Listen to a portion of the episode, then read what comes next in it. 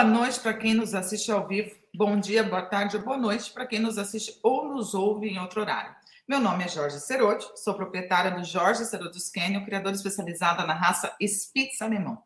Lembrando sempre que a live de hoje estará disponível também no formato de podcast, então basta procurar no Spotify, Deezer ou seu player de música favorito por Sistema PET.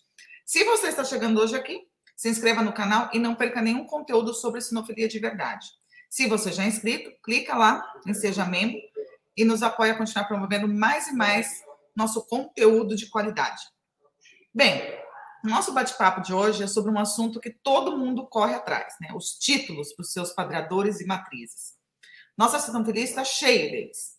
E houveram mudanças recentes, por isso que nós estamos aqui hoje para falar sobre esses títulos e as mudanças, né? Temos dois convidados, para lá de especiais e especialistas.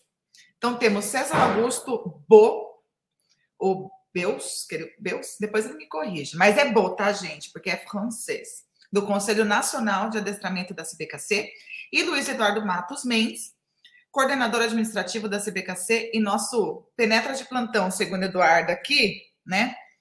Eduardo. Eduardo ele foi ele que falou para mim um dia, né, Edu? O que, que você falou para mim? Que você é o meu papagaio, meu papagaio de ombro? É isso? Eu não é, falei né? nada, você, você que está dizendo aí. Não, você falou já. Mas tá o Dudu aqui, o Dudu agora, né, se Deus quiser, não, não me abandona mais. Mas sejam bem-vindos todos. Aí o Red Anthony já está aí. É, eu vou passar a palavra para cada um de vocês, né? Então, vou começar com o Luiz Eduardo, depois com o César e depois o Dudu, para dar as boas-vindas para os nossos internautas e aí a gente vai para o nosso bate-papo. Então, Luiz, é com você.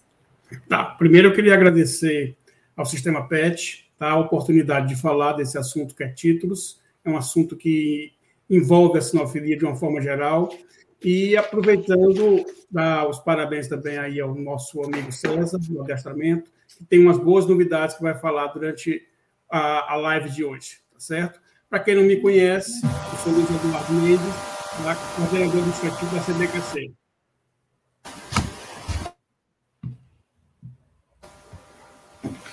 Olá, pessoal, boa noite, tudo bem? É, obrigado pelo convite de podermos estar conversando e trocando algumas ideias, então, hoje à noite, sobre essa questão de títulos. Né? Tenho certeza que vai ser um assunto bem interessante para todos.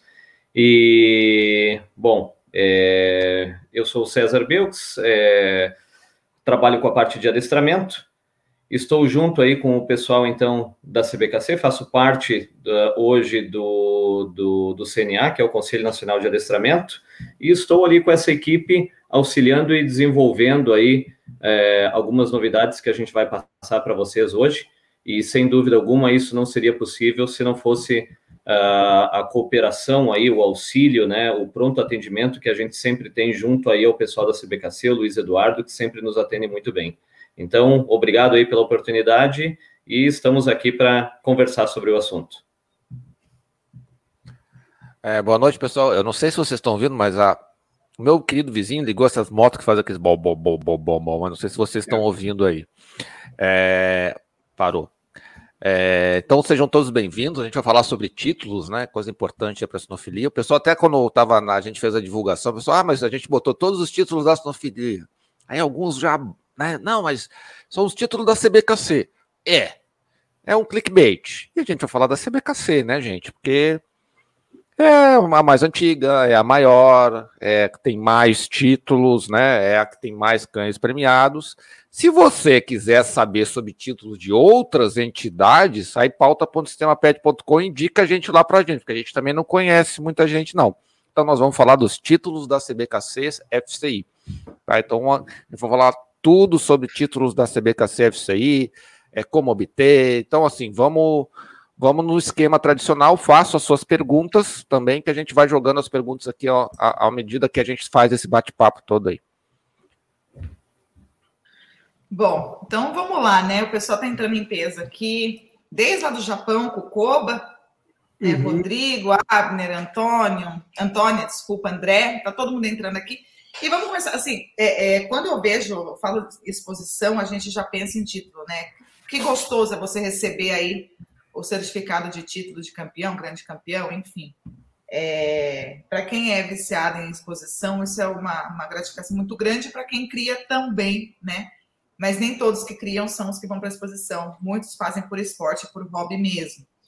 Então, a minha primeira pergunta, assim, que eu acho para a gente abrir esse assunto é o que é e o que significa o título de um cão, Luiz? Georgia, para mim, a palavra que mais traduz um título, o que é um título, é o reconhecimento é o reconhecimento por parte de alguém que estudou, alguém que está preparado para fazer isso, esse exame no cão, tá certo? Então, na hora que o cão obtém um título, ele está reconhecido pelo sistema CBKC-FCI que ele tem qualidades, que a, o aspecto dele a, se aproxima ao padrão da raça. Que ele está, a gente tem que lembrar que nós estamos falando de exposição de conformação e beleza, e são regidas por padrões. E você ter um título, ter um campeão, significa dizer que aquele seu cão está dentro do padrão. Muito bem. Você sabe falando de título assim, né? É, eu tenho uma, uma tatuagem que eu fiz agora, na pandemia. A pandemia a gente não teve que fazer, eu fiz três, né? Aí eu fiz uma do meu cachorro e todo mundo pergunta, porque tenho até esse cachorro que está aqui atrás. Uhum. Tem, tem flores em volta dele. Então, ah, mas o que significa as flores? Eu falo assim: ah, cada flor simboliza um título, né? E a maior, o título que para mim foi o mais emocionante que a Américas e Caribe, que foi até onde eu te conheci, Luiz.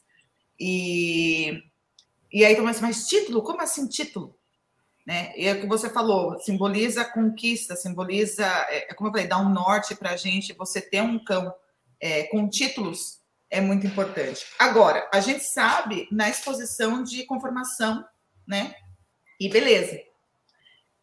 E nas provas de trabalho, adestramento, agility, o que, que, o que, que significa um título, César? Para vocês que trabalham nessa outra, mais no esporte, no, no sentido figurado da palavra, né? Perfeito.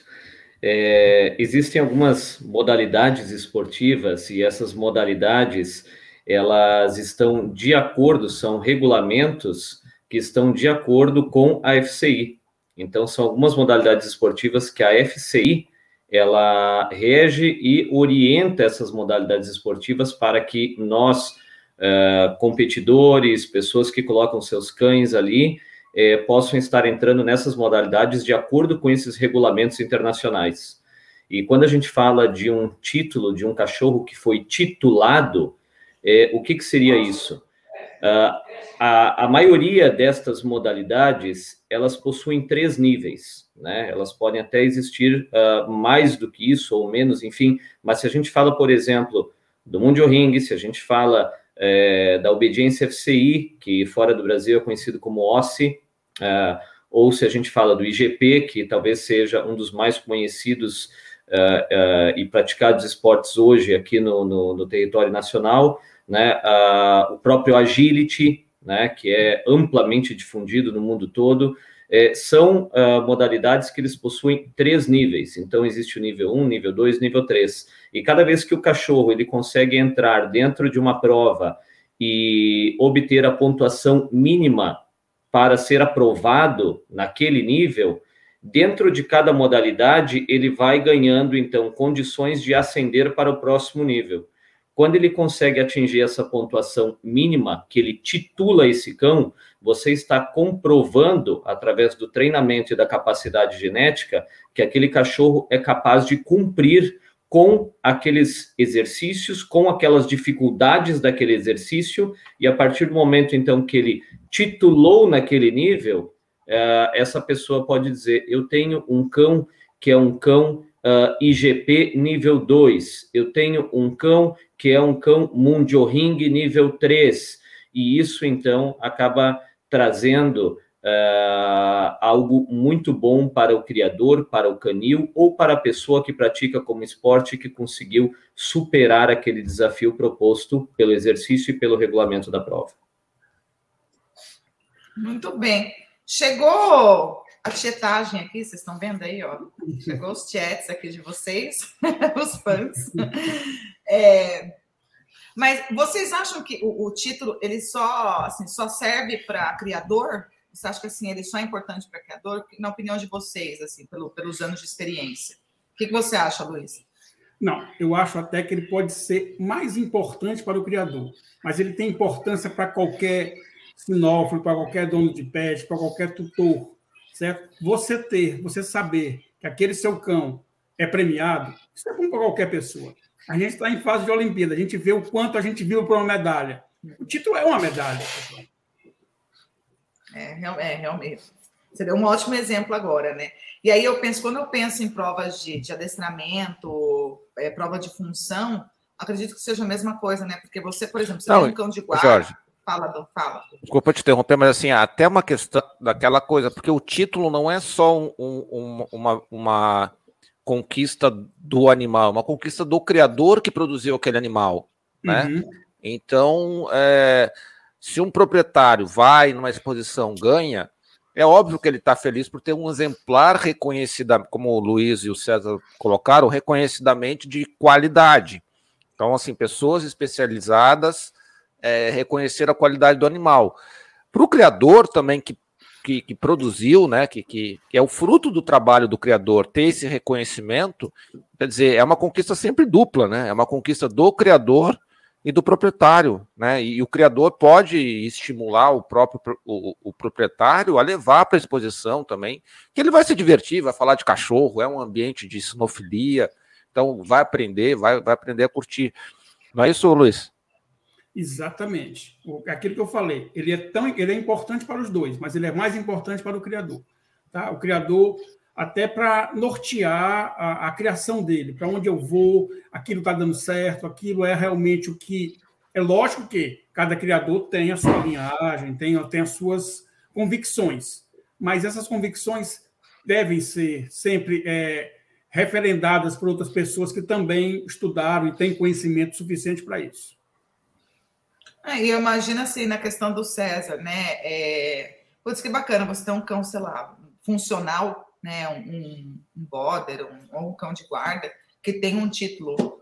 Ah, já pensou meu canecorso com o título de Mandarin? Nossa senhora, eu ia ficar super feliz, assim. Então, acho que isso também é bem bacana para o pro, pro proprietário particular, né? Que por mais que eu sou criadora do canecorso, por exemplo, eu sou proprietária particular, eu não sou criadora. Então, meus canecorsos são meus petzinhos. E que legal seria, né? Fica a dica, César, se você quiser treinar.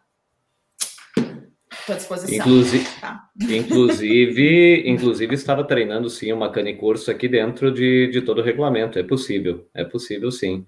E estava se saindo muito bem.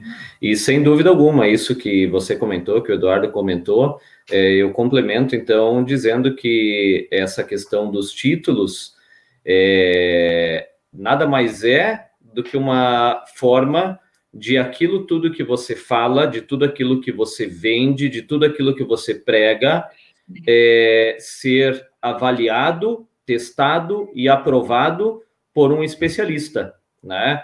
Então, eu dizer da boca para fora para o meu cliente, eu tenho a melhor criação de da raça X, né? Porque os meus cães são os que os mais belos, os mais ah, ok, mas é, um, um, especialista foi lá, comprovou isso, ele fez a avaliação, ele testou o temperamento desse animal, ou a raça que eu crio, que eu vou vender, então, os meus cães, é, e eu digo para o cliente: não, são excelentes cães para fazer guarda e proteger a tua família. São cães equilibrados que não vão pôr em risco as crianças da tua casa. Mas esse criador colocou esses cães lá numa prova para saber se eles têm esse equilíbrio, essa sociabilidade, e se na hora que realmente precisa eles são capazes de proteger o proprietário. Então, falar até papagaio fala, né? Mas agora, através dos títulos, é onde a gente vai comprovar que realmente aquilo que o criador está falando foi avaliado por um especialista, um árbitro esteve ali, ele julgou aquilo e comprovou, ok, de fato o que você está falando é verídico. É, meus parabéns, o título é seu. Então, isso é o que faz e mostra a seriedade do criador em estar tá buscando o melhor, né? Perfeito. O Rodrigo aqui, eu vou, eu vou fazer essa pergunta para você, Sérgio, porque você é especialista em adestramento. Rodrigo diz: por favor, quero a opinião de vocês. Se o dono do cachorro não tem tempo para passear com o cachorro, porque trabalho é recomendado de, contra, é, recomendado de contratar um passeador de cachorro? Arranja é... tempo, não, mentira. Não, o, sem dúvida alguma, o cachorro ele traz inúmeros benefícios para a família como um todo, né? O cachorro ele não pode ser visto como um problema, né? É, puxa, eu não tenho, eu não tenho tempo, mas eu tenho um cão e esse cachorro começa a me trazer complicações dentro de casa. É, isso pode ser por estresse do cão também, isso pode ser por aquela falta de dedicação, aquela falta de tempo, e às vezes a gente imagina que nós vamos ter um padrão de vida X, mas de repente a gente é surpreendido por uma proposta profissional diferente, a nossa rotina muda, e quando acontecem essas situações, se a gente já não consegue mais dar todo aquele tempo devido para o nosso cão, sem dúvida alguma, existem profissionais que vão ajudar a suprir essa necessidade. E um deles é os, são os passeadores de cães, sim. Então, são profissionais que estão ali para ajudar e suprir essa necessidade que, é, porventura, os cães tenham em função da falta de tempo de seus proprietários. É, enganchando nesse tema de saúde aí, né, que a gente sabe que é perfeito que você falou, porque muitas vezes, ah, o cachorro destrói meu varal, come meus chinelos, tal, talvez não está gastando energia devida por não ter o tempo devido de atenção aí com a saúde e bem-estar. Nesse, é, puxando esse gancho, né? A gente sabe que muito, assim, a gente já ouviu falar muitas vezes assim, ah, uma judiação, os cachorros que vão para a exposição, porque né, eles ficam lá, ficam no sol, ficam presos. Ah, eles só vão comer no final do dia no começo do dia. Ah, por que isso? Porque ah, eles têm que ficar andando. Toda aquela, né, eu, eu sei, porque eu vivi isso, vivo isso, é baboseira. Mas aí, é, é, uma coisa que eu já tentei colocar na cabeça de muita gente é muito difícil é a questão da saúde. Né? Então, eu quero que vocês, profissionais, me falem sobre isso, tanto na conformidade e beleza, quanto na função, no adestramento. É, a saúde é considerada para título, para conquista de título, obtenção de títulos de animais? E aí, Luiz? Georgia, com certeza. Tá? Todo árbitro é instruído, ele é, vamos dizer assim, está regularmente recebendo é, encartes e, coisas da FCI, da própria CBKC, dizendo que ele tem que julgar também pela saúde. Acho que o julgamento é tipo, saúde e função. Tá? A saúde é super importante. Um árbitro não pode dar um título, ou mesmo uma classe, que ele não vai negar um título, para um cão que não tem, que não respira bem, para um cão que está mancando. Tá? Então, concordo plenamente com o que você está falando. Essa, essa aparência que ali o cão está, está sofrendo maus tratos, ou está, de alguma forma, sendo obrigado a fazer, esse cão dificilmente vai ganhar alguma coisa. Primeiro, porque o juiz é instruído a não dar. Segundo, porque um cão que não está feliz, ele não vai conseguir ganhar a exposição. Faz parte daquela coisa, ele está assim, interagindo com o espaço, interagindo com o local. Tem que gostar, né? Tem que gostar. A gente diz assim, é lindo, mas não gosta. Esse daí não vai, não vai fazer muito tempo na exposição.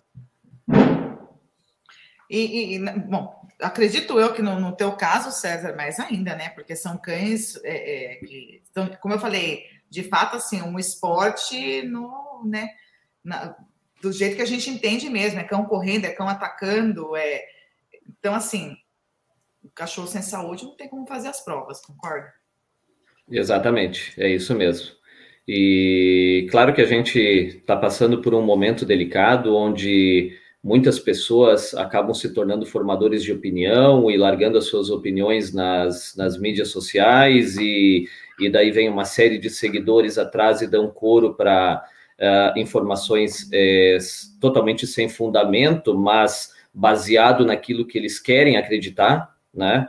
Mas sabemos tão bem o que o Luiz acabou de falar, que um cachorro de que vai para uma exposição, ele vai comer a melhor ração, ele vai ter o melhor tratamento, ele vai ter que estar feliz para estar lá, porque senão ele não vai conseguir passar essa a, essa beleza dele, né? E o mesmo acontece na parte do adestramento, na parte do trabalho, né? É, os árbitros de trabalho das, das modalidades esportivas, eles têm lá uma coluna onde eles colocam uh, aspecto geral. que é algo que não corresponde a nenhum dos exercícios que o cão tem que fazer, mas é o aspecto geral, atitude geral. Lá ele vai colocar, se o cachorro está desconfortável, que o cachorro entrou uh, com o rabo no meio das pernas, que o cachorro está extremamente submisso ao seu condutor, que o cachorro não está se sentindo confortável naquele local, ele vai estar tá pontuando isso, e esse cachorro ele não, não vai obter o título, ele não Sim. vai ganhar, né? Então o cachorro ele tem que entrar feliz, e ele entrando feliz significa o quê? Que o treinador, quando fez o seu trabalho lá atrás, ele, ele fez o cachorro desempenhar todo esse seu trabalho de uma forma alegre, sem conflito, né? E isso o cachorro vai demonstrar através de atitude e através dos exercícios de, de saltos e tudo mais, mostrando a sua, seu condicionamento e a sua capacidade física. Mas assim, ó, deixa, deixa eu só complementar é, a pergunta da Georgia também. É, quando a gente fala em saúde, é, sim, eu, eu, imagino que o juiz ali em pista ou no, no trabalho, né, César? É, se o animal tem alguma condição visivelmente é, prejudicada, né? Quer dizer, tem que sair, não, não pode ganhar isso mesmo. Mas assim, eu pergunto. Não, mas nem consegue, Eduardo. Não, mas eu pergunto numa questão assim, eventualmente numa. A gente, claro, avançou, né? Muito a gente faz um ano e meio aí, né, Jorge, está trazendo esse tipo de informação. A gente avançou muito aí com relação a exames de DNA, a, a laudos de displasia. É, já existe algum casamento, ou pelo menos uma conversa, para casar esses títulos com exames, e não é, como se não só parecesse pouco, né? Mas não apenas a, a, a, a análise em pista ou no treinamento, Quer dizer, é, existe alguma coisa em que a gente já pode pensar em, ah, para obter o título X, é, é preciso enviar determinado exame para aquele casal, ou, ou, ainda, ainda não, não acontece isso? Eduardo, assim, em título, eu acredito que esteja muito embrionário, mas já há, inclusive, puxado por algumas raças, como, por exemplo, o Rottweiler, com... Pastor. É, pastor, é a questão de, de selos, tá? O cão ele vai, ele vai ter que ser campeão e vai ter que ter o exame para ter um selo ouro, por exemplo.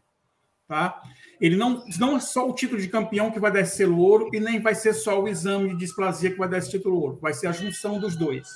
Então, isso já está começando a acontecer já nessas raças e acredito que vai ser uma coisa que vai pegar para todo mundo. Certo? Eu acho que não é um, é um caminho meio sem volta, é um caminho que só tende a crescer. Mas você falou uma coisa importante às vezes a pessoa me pergunta: o meu cão tem displasia? Eu digo: eu não tenho olho de raio-x. Eu não tenho.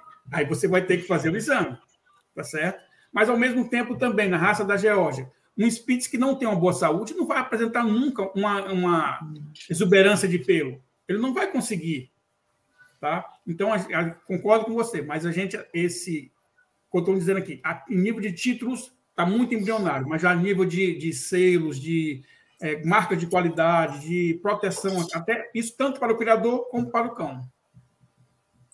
É, assim, eu falo que essas assim, são coisas que dá esperança para a gente né, na criação, porque não só na questão do título, mas inclusive para a própria criação, porque faz com que o criador faça os exames necessários, que inclusive vai melhorar a saúde de todo o plantel e vai ajudar inclusive na seleção. Eu acho que isso que é o mais interessante, é ajudar na seleção. Um exemplo que eu dou de, de esporte, né? É, eu sempre dou esse exemplo aqui do, do, do Juninho Casares, que, meu, cara ia treinar malamute em Boituva aqui, que é 40 graus no verão, como é que ia treinar para puxar trenó, né? Para o sled dog. E ele pegava o quadriciclo e colocava os cachorros na frente. Ai, que absurdo, nesse calor tal. Não, os cachorros eram felizes fazendo isso porque eles nasceram para isso.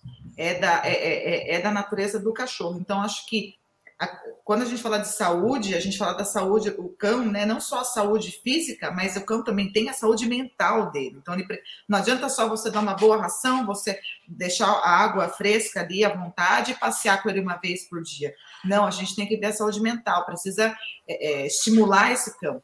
E, e, isso é bacana, por isso que eu falei para você, César, que assim, eu sou apaixonada por Mondioring, assim, e, e, tipo, eu acho que é uma das provas mais fantásticas que tem hoje na sinofilia e espero ver mais no Brasil aqui. Fica a dica, tá, gente? Mas vamos lá. É, Luiz, hoje, quais são os títulos que nós temos no Brasil? hoje? Tá. É, a gente te, segue a FCI, tá? Então nós temos títulos basicamente da FCI, mas também tem alguns títulos que não são, vamos ser assim, são coisas do Brasil, tá? É, a gente tem títulos que são por idade, então nós temos começando com o campeão inicial, que é um cão que tem quatro meses e um dia até seis meses. Depois o campeão filhote, que também é por idade. A competição se dá por idade, ele tem que ter de seis meses a um dia a nove meses. Temos o cão jovem, que vai de nove meses um dia até 18 meses. E temos as classes onde não são aí não são mais idades, são questão de titulação mesmo. A classe aberta, que é para aqueles cães que não são campeões ainda. A classe campeonato, que já é já são cães campeões, e a classe grande campeonato, que é uma classe nossa aqui do Brasil, tá? Alguns países têm, mas a grande maioria não tem essa classe grande campeonato. Nós, em paralelo, nós temos títulos de campeões pan-americanos e temos o título de campeão internacional. Certo? Esse talvez seja um dos mais difíceis.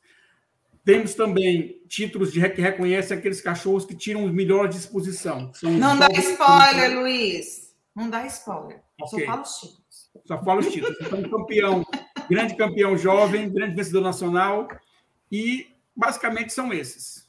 Tá? Depois eu vou falar de alguns títulos que vão vir por aí.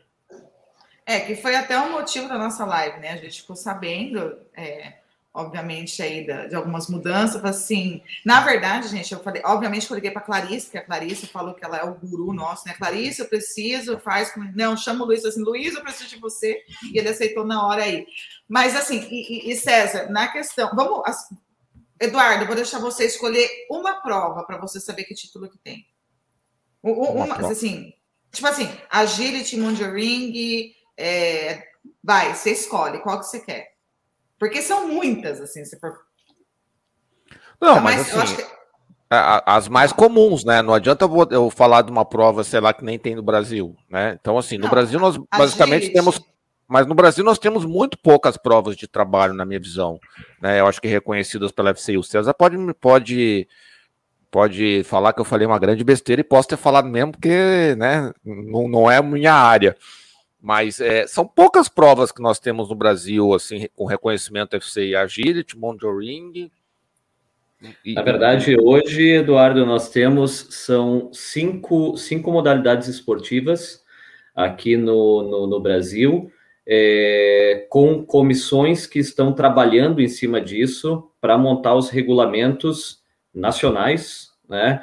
É, que na verdade eles não podem ter divergência, eles simplesmente são transcritos do é, regulamento uh, oficial internacional, né? Então nós vamos pegar o regulamento na língua de origem, vamos traduzir ele para o português e vamos adequar eles uh, de acordo com alguma necessidade é, exclusiva nossa aqui do Brasil, com a nossa realidade e tudo mais. Mas são cinco uh, modalidades esportivas que hoje é, possuem uma comissão, que são pessoas que estão trabalhando em cima delas para fazer com que elas fluam de uma maneira mais é, natural, né? E de uma forma correta aqui no Brasil, conforme rege a FCI. Essas modalidades, então, são o Agility, o IGP, o Mundio Ring, a Obediência FCI e Busca e Resgate com Cães, que é um regulamento da FCI junto com a IRO, que é uma Mas entidade... Todos têm, prova, outros têm prova, todos têm prova regular no Brasil? Sim. É, se nós formos falar de Agility e IGP, são duas modalidades que já estão, vamos dizer assim, mais cascudas no Brasil e que já acontecem há mais tempo. Né? Temos até é, campeões mundiais de agility.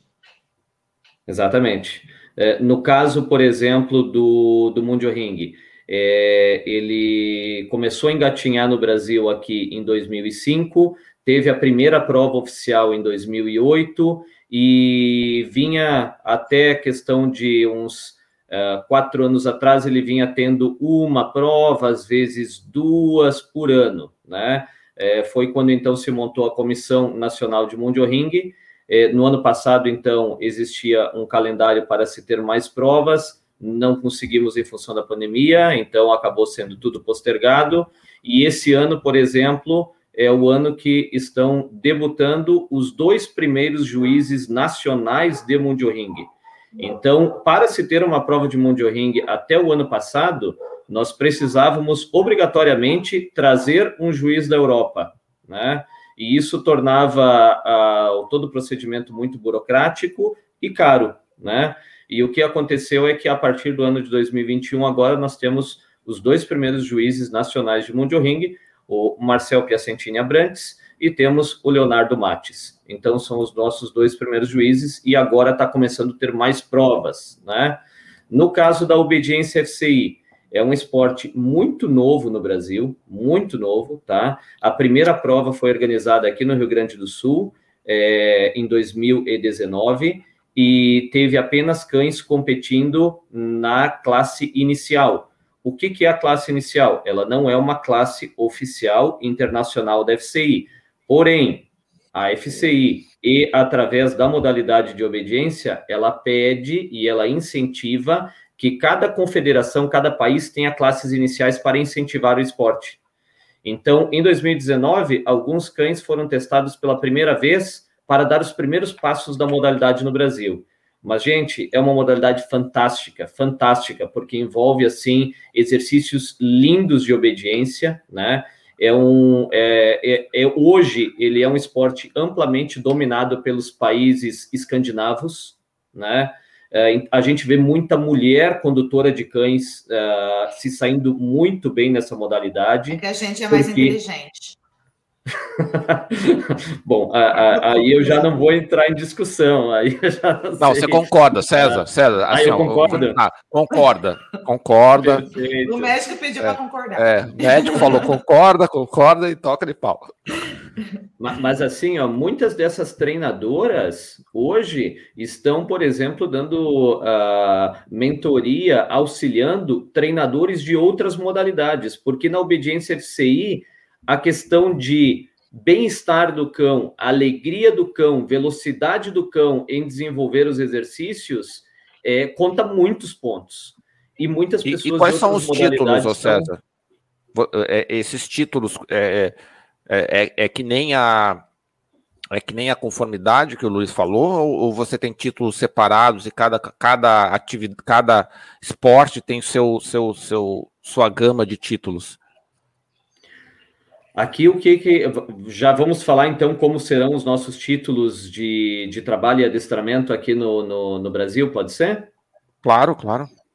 Então, certo. O, o que, por exemplo, a gente vai conseguir uh, colocar no pedigree do cão vai ser de uma forma, quando a gente falar de eh, Mundio Ring, IGP, obediência e busca e resgate, e vai ser de uma outra forma quando nós falarmos de agility.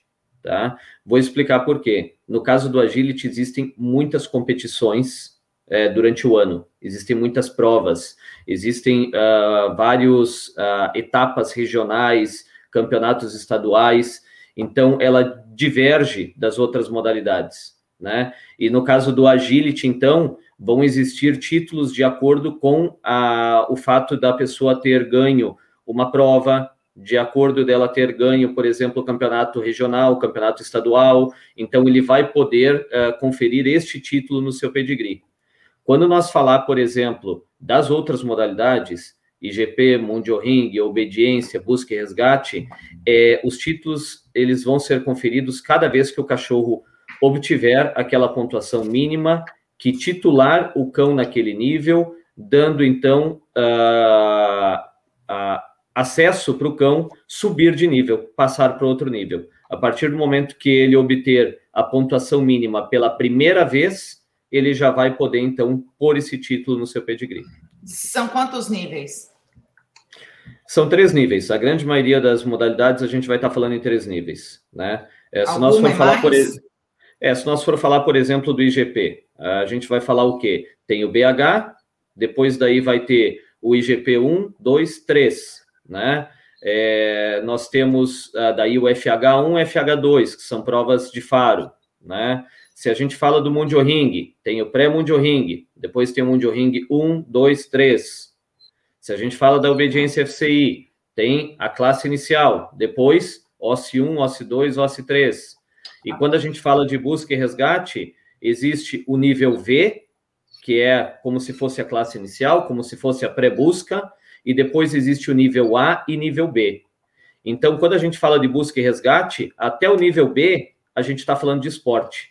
Se eu quiser ir além do nível B, eu tenho que procurar a entidade e fazer uma prova de busca real que vai capacitar essa pessoa, esse binômio, que é o cão e, o, e a pessoa, a estar fazendo busca real. Daí é outra história e daí já não envolve FCI e CBKC. Perfeito. Não, eu acho legal.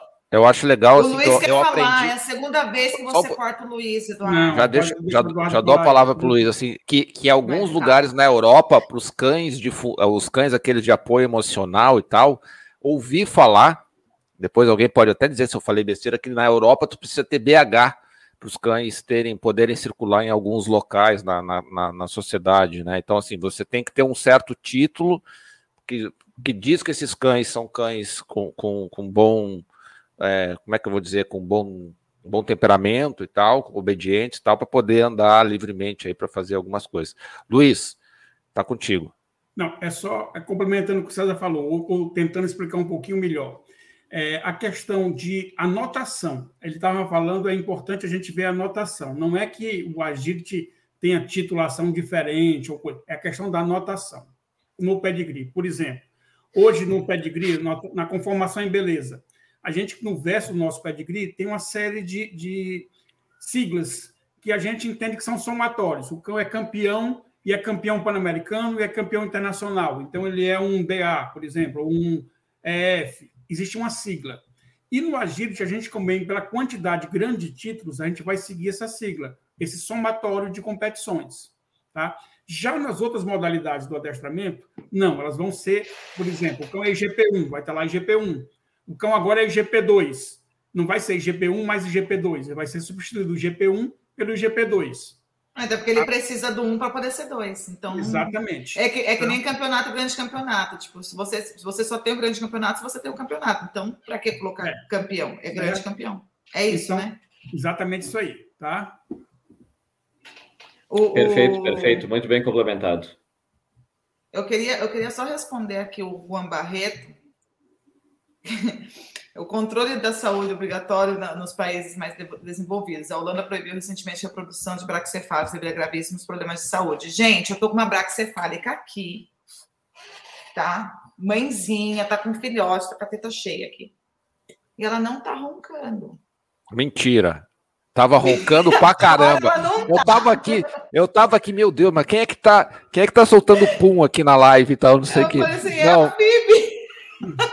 Mas, ó, não, mais saudável, gente. Ó. Bulldog que pare normal, tá? Agora você pode descer, filho. É, não ronca mais, não passa vergonha. Tem que ser contra os extremos, tá? Exato. Não é contra os braxéfalos, é contra os extremos nos braxéfalos.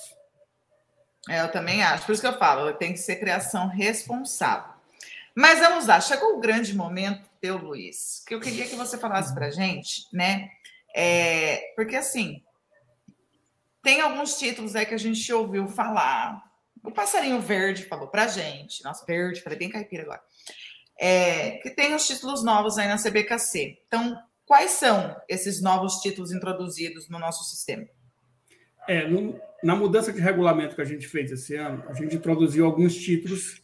Um já para ser usado agora, que é o campeão pleno. Tá? Até por conta da, da do aumento do, do, das provas de trabalho, que é uma coisa que a CBKC tem investido bastante, logicamente com o apoio do CNA, e é um casamento que o CNA é hoje CBKC e vice-versa, tá? Então, a gente tem investido, o campeão pleno é um cão, que além de ter o seu título, todos os títulos que é possíveis na, na parte de conformação em beleza, ele também tem um título de trabalho. Então, é um somatório das, duas modalidades. Tá? Ele vai ter que ter um, um título dele de, com formação em beleza, com um título de trabalho. E também já colocamos em nosso regulamento títulos que vão ser dados ano que vem.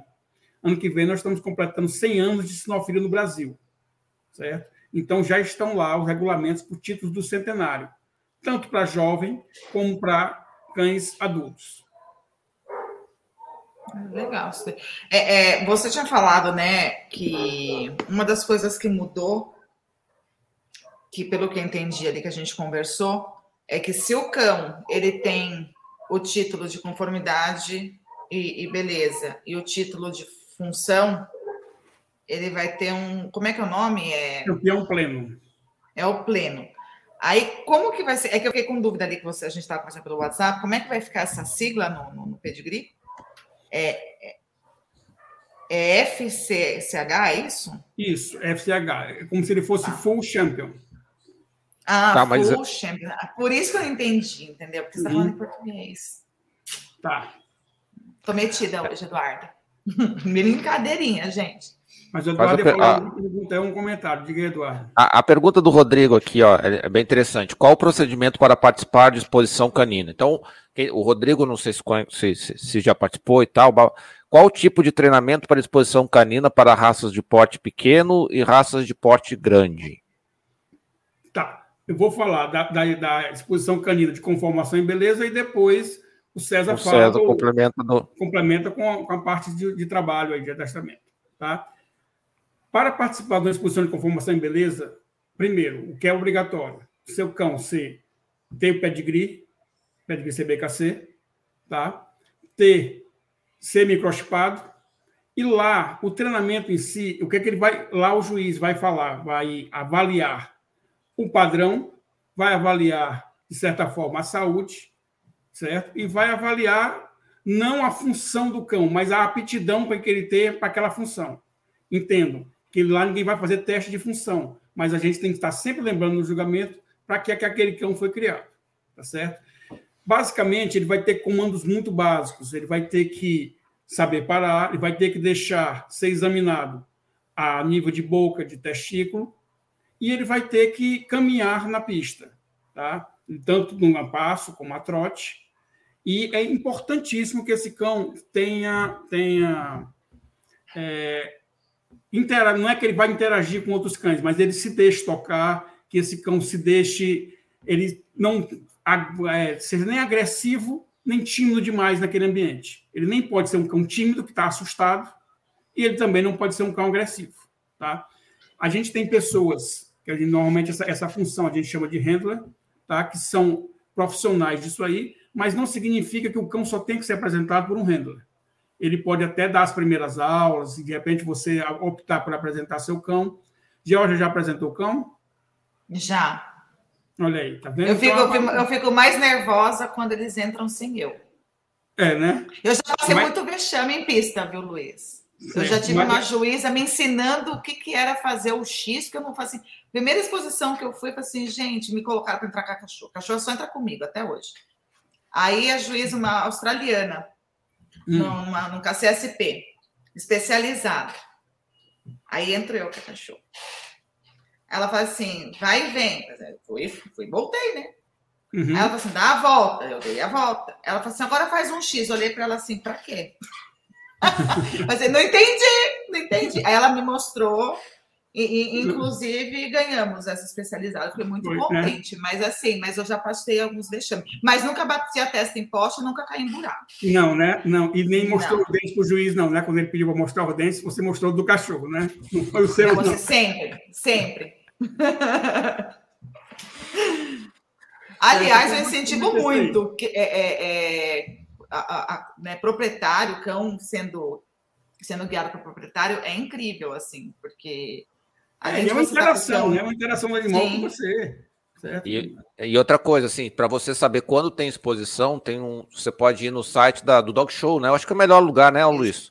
É, hoje, hoje você tanto tem no site do Dog Show, você tem as exposições lá, claro, é mais para inscrição. A nível de informação, o site da CBKC também tem um calendário bem atualizado. Ah, legal. E você pode ir no Kennel Clube da sua região, conversa com o pessoal, que na maioria das vezes o pessoal do Kennel, né, César, é o pessoal gente boa, está ali para ajudar e tal, então eles vão te, eles vão te dar uma orientação bacana é, de quando acontece a próxima exposição, como proceder e tal. É, é, é e é bem legal, é um ambiente é, de competição, tá? É um ambiente de competição, é, mas é bacana você ver outros cães e tal. Dá pra, se você for lá para aprender, para ah, eu quero aprender, nossa, você aprende muito, você aprende muito sobre sinofilia. Não. E tem uma coisa, se você for lá e começar a conversar muito, e a começar a interagir muito, você não sai mais não. Tá? É. É perigoso, é cuidado. Que, é perigoso. É, é meio é viciante, pior que chocolate. Meio, meio é perigoso, é. É pior que chocolate. Agora, é, assim, o, o Koba fez essa pergunta lá no começo, e a gente tinha essa pergunta aqui, então vou puxar a pergunta do Koba, né, para Tadinho, ele acorda tão cedo lá, agora são. Tão cedo mais ou menos, né? Agora elas são. Oito da manhã. da manhã. É. é, é. Acordou tarde já, hein, Koba? Mas, né, na sua opinião, qual o título mais difícil de se conquistar? Tá. A gente tem dois títulos que eu considero bem difíceis de conquistar, até pela, pela forma e o regulamento deles. O título de campeão internacional, tá? É um título que eu não posso conquistar em uma semana um mês.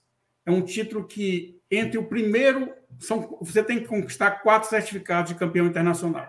Entre o primeiro e o último tem que ter um intervalo pelo menos de 12 meses. Então o cão tem que se mostrar que teve uma longevidade como bem, não é aquele cão que foi preparado só por um momento e depois esquecido. Aquele cão vai ter que ter uma longevidade nas pistas. Tá? Ele pode até ganhar o primeiro título e você, não participar e depois de um ano voltar a participar. Mas só em voltar é como se fosse, vamos dizer aqui, pegando a Olimpíada, é um bicampeão olímpico. Ele participou de uma e está participando de outra bem depois. Certo? Então, é essa dificuldade. E, além de que, é um título mais, mais difícil de se conquistar, um título internacional. Outro título que eu também acho bem difícil de se conquistar é o título de grande vencedor nacional. Porque aí ele tem que não só vencer na raça, ele tem que vencer a exposição. O evento vai tirar o best show, ser o melhor cão da exposição em quatro estados diferentes, com quatro juízes diferentes. Não é aquela coisa, eu sou amigo do juiz e aonde ele for eu vou, ele vai me dando os best show e eu vou. Mas isso não acontece na sinofilia, não tem nem. Não. Não. Isso não acontece, não, não tem amizade. Mas, enfim. é, é, mas é, o, o, o, vencedor nacional, você tem razão, é bem difícil de, de conquistar. Inclusive, parabéns, Maria Alice Bicudo, que até postou, acho que ontem ou hoje, que a, a Lala, a sua Cholos Quinkle, sua pelada mexicana, uhum. recebeu aí o certificado de título de campeão vencedor nacional. Bem difícil. É, agora sim, vamos lá, vamos tentar entender aqui. Conformidade padrão. E conformidade, beleza. Para você ser um campeão, o que, que você precisa? Você ser um campeão, você tem que ter. Você é um acúmulo de certificados. Você não vai ser julgado só uma vez, tá? Então, para para uma fêmea, ela tem que ter pelo menos cinco CACs. Para um macho, sete. Então, ela tem que participar de sete exposições. Não significa dizer que são sete eventos, porque há eventos que têm mais de uma exposição. Aliás, no Brasil, a grande maioria dos eventos tem duas a três exposições. Podemos dizer até três, e, que seria. E precisa ganhar uma raça, é isso? Precisa né? ganhar uma raça. Pelo menos, se ela não ganhar uma raça, ela tem que fazer o dobro de CACs. Na fêmea, 10, no macho, 14. Tá. Grande campeonato. Grande campeonato. A gente já vai. A primeira coisa, tem que você já falou até aqui na live. Ele tem que ser campeão. Ele não pode participar da, da, da classe sem ter sido campeão antes. Então já passou por essa fase. Só que aí a quantidade não é mais por títulos, é por pontos. Então, quando ele entra na pista, ele ganha de 0 a 5 pontos. Tá? Então, ele tem que fazer, a fêmea tem que fazer um somatório de 50 pontos e ganhar duas raças e um macho um somatório de 70 pontos e ganhar duas raças. Por que essa diferença entre macho e fêmea? Quem é criador, quem tem, sabe que você tem uma fêmea mais tempo em pista é sempre mais difícil. Então, por isso, essa diferenciação. Com certeza. É, tem idade bom, mínima? Tem idade mínima? Tem. Idade mínima de 15 meses para começar o campeonato. Tá? É, então, é, tem a classe inicial, filhote e jovem. Exatamente, você vai no jogo, mas você não tira o título de campeão. E uma coisa importante a gente colocar: esses títulos inicial, é, filhote, jovem, eles são títulos que você ganha, você tem é, a titulação, você recebe tu, a, a, o certificado e tal, mas eles não entram na anotação do pedigree, porque são títulos para cães em formação. Então, pode acontecer naquele cão começar muito bem e, de repente, ter, ter um problema que só vai ser visto mais à frente. É por isso que, no nosso caso, a gente só anota no pedigree a partir dos títulos de campeão. Tá. É... Antes de falar. Bom, peraí, eu já vou, já vou para as perguntas que estão aqui. Aí a gente tem o, o campeão, é, campeão pan-americano. Esse campeão pan-americano e grande campeão pan-americano, eles podem ser em paralelo com o campeão e o grande campeão. Tá? São, são é, títulos, são certificados dados juntos. Tá? Então, é mais ou menos assim. O, mais ou menos não, é assim. O cão na classe aberta está competindo para um CAC, Certificado de Habilitação a Campeonato. O cão na classe grande campeonato está competindo para um CGC, Certificado de Grande Campeão. De grande campeão tá? E você tem também é, a, classe, a classe trabalho, que também vai disputar esse CAC, certo? Esse cão, esses cães adultos, eles vão disputar, são cães acima de 15 meses, tá? eles vão disputar um CACPAB. Então, eu vou ter, vou ter na exposição, no evento, cães que vão pontuar para serem campeões, cães que vão pontuar para serem grandes campeões, e vou ter cão que vai pontuar. Aí são dois, e eu só vou ter um que vai pontuar para o grande campeonato pan-americano ou para o campeonato pan-americano. Tá? tá? Que são dados em exposições pan-americanas. Eu faço uma exposição nacional, eu não tenho esse título. É, isso, isso é importante falar. O CACIB. Eu não tenho esse Para vocês que para vocês que estão assistindo aí, você quer tirar o título pan-americano, o título internacional, né, ou, o campeonato, né, título campeão brasileiro, lembrem que assim, uma coisa é pista nacional, outra coisa é pista pan-americana e inclusive para o título internacional tem que ser uma pista internacional. Agora, você começou a falar e começou a chegar um monte de pergunta interessante. Nossa, aqui, o Mo... não, mas peraí, peraí, peraí, peraí, peraí, peraí, peraí, peraí, peraí, peraí. É, peraí, que antes de ir para as perguntas, pessoal, obrigado pelas perguntas. Eu estava vendo aqui as perguntas, uma atrás da outra. É, até a Michelle falou que ótima live. Depois queria ver a live inteira gravada. Obrigado a vocês. Obrigado você, Michelle. A live vai estar gravada também vai estar no podcast. Eu quero saber do César se essa dinâmica também funciona na, na no adestramento. É, como é que você tem que ganhar uma prova? Você tem também esses, essas homologações para passar de uma categoria para outra para homologar um título? Não, não é necessário você ter sido o campeão daquela prova para poder, poder homologar um título. É, se você obtiver a pontuação mínima, se o seu cão ele, ele atender todos os exercícios daquela prova com a pontuação mínima e ele for aprovado uh, naquela prova, já pode obter o título de acordo com a categoria que ele se apresentou. Né? Lembrando que são três níveis, na maioria das modalidades são três níveis. Então, por exemplo, se o cachorro uh, obteve lá numa prova de Mundio Ring nível 1, se ele obteve lá 160 pontos na prova, ele já pode solicitar a homologação do título no pedigree como um cachorro Mundio Ring 1. Né? Lembrando que a prova de nível 1 vale 200 pontos para que ele seja aprovado, ele precisa obter pelo menos 80% de aproveitamento dos pontos naquela prova. Então, 80% em cima de 200, é isso?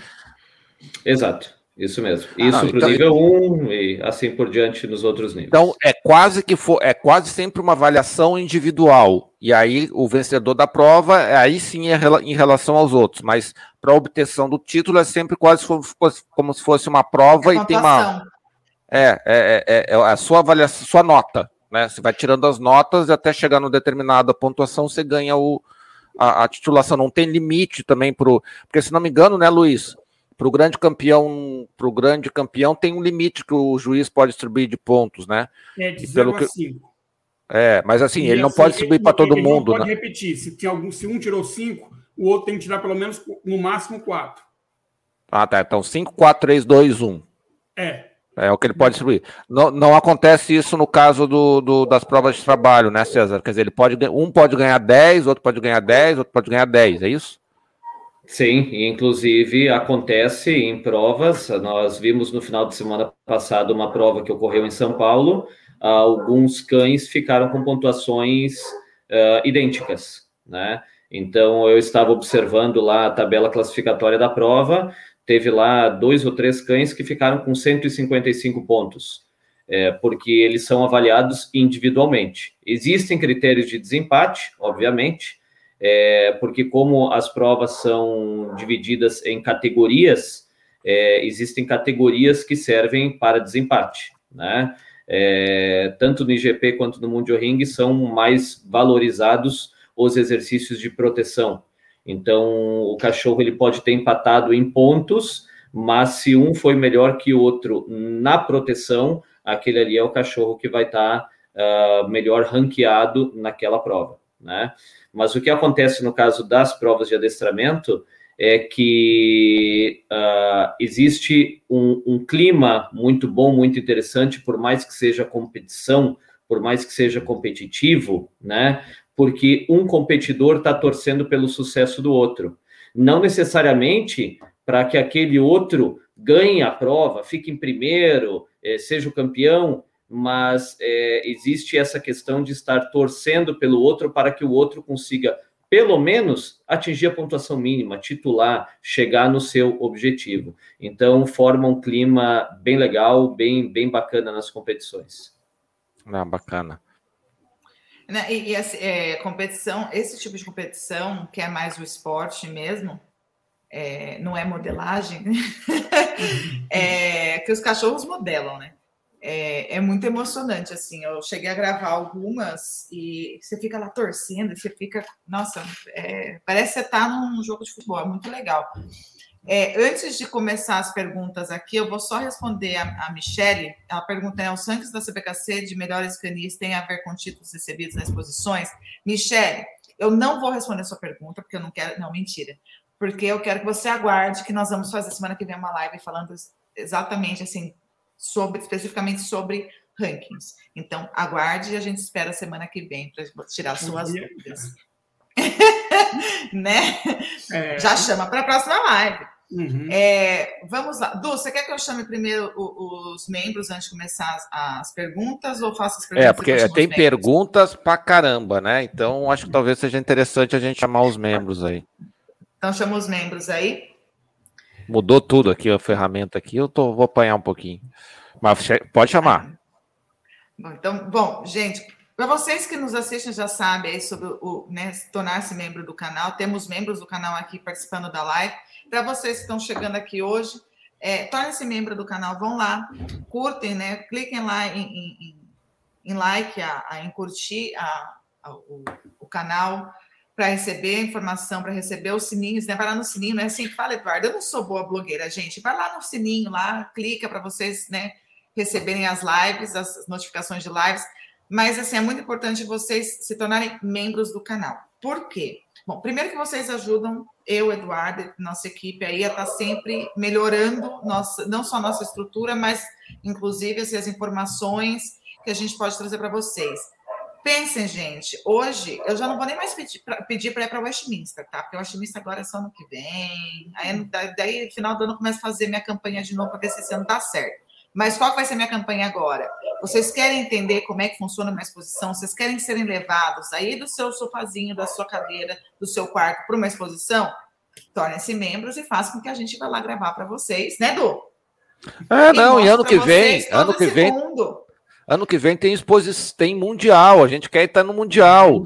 Então nos ajudem, porque a gente, a gente vai querer um instantezinho lá no, lá no mundial, tem que comprar passagem, tem que comprar equipamento e você pode nos ajudar a transmitir pela, lá para o mundial para vocês.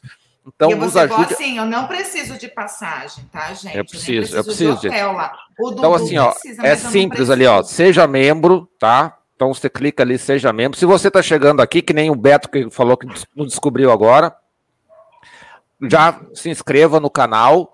E se quiser, seja membro a partir de R$ 2,99, gente. Então é muito barato.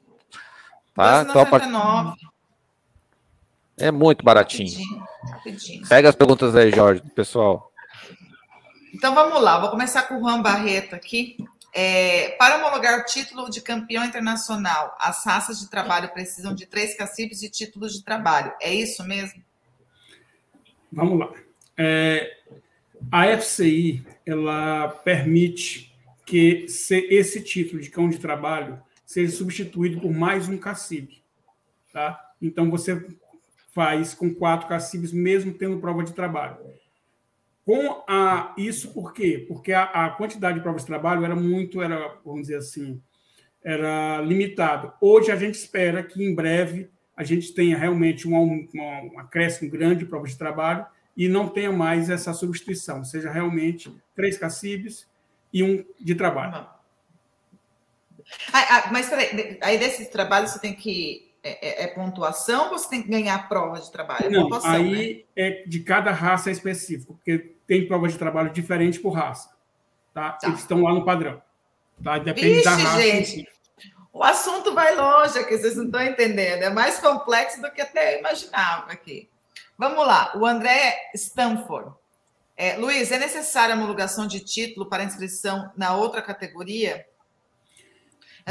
Eu, eu, eu, eu, tenho que homologar, assim, se eu sou campeão e eu conseguir conquistar o título de grande campeonato, eu preciso homologar para poder me, é, competir no grande campeonato ou não?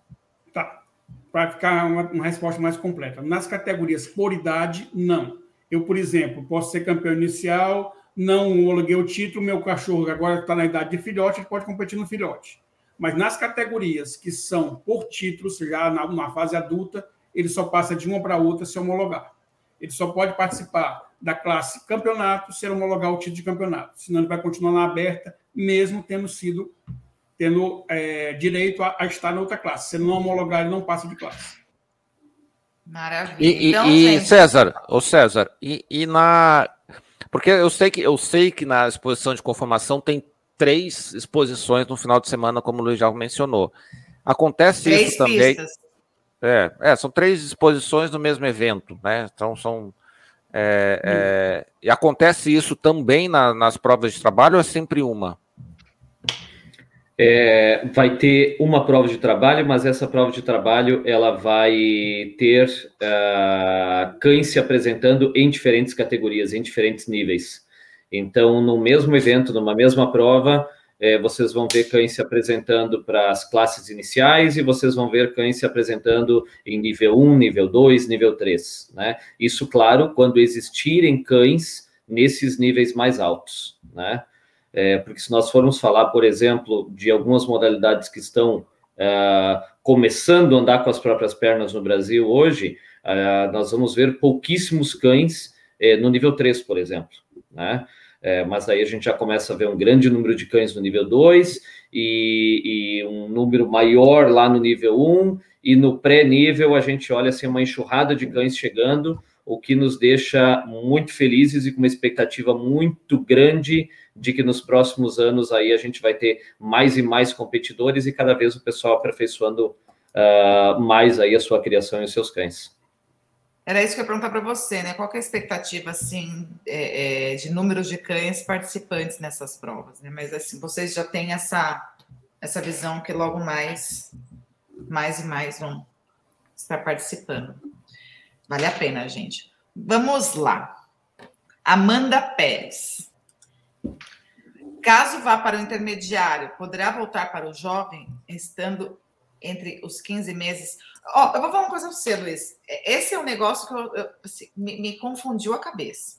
Porque é uma coisa recente também. Isso aconteceu é, antes do Américas e Caribe. Um pouquinho antes.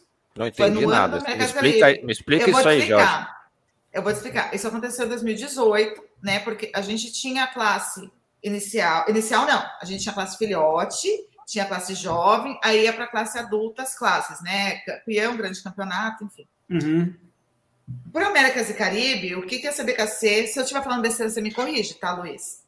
O que, que a CBKC fez? É, se, como, como é uma, uma, exposição internacional e a gente já estava, eu, né, tivemos a notícia do, do, da Mundial, ela foi o quê? Se adequar a como fazem fora do país, né, fora do Brasil. Então, iniciou-se a, primeira, a classe inicial, que já tinha antes, aí parou e agora retomou, que é uhum. esse dos quatro aos seis meses.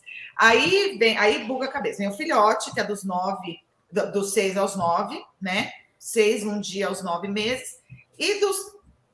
Eu até hoje não entendo, então você vai me explicar. Aí você tem a classe intermediária, e a classe jovem, que as duas vão dos nove meses aos 15 meses, é isso? Não. Vamos lá. O jovem vai de nove meses e um dia tá, até os 18 meses. Tá?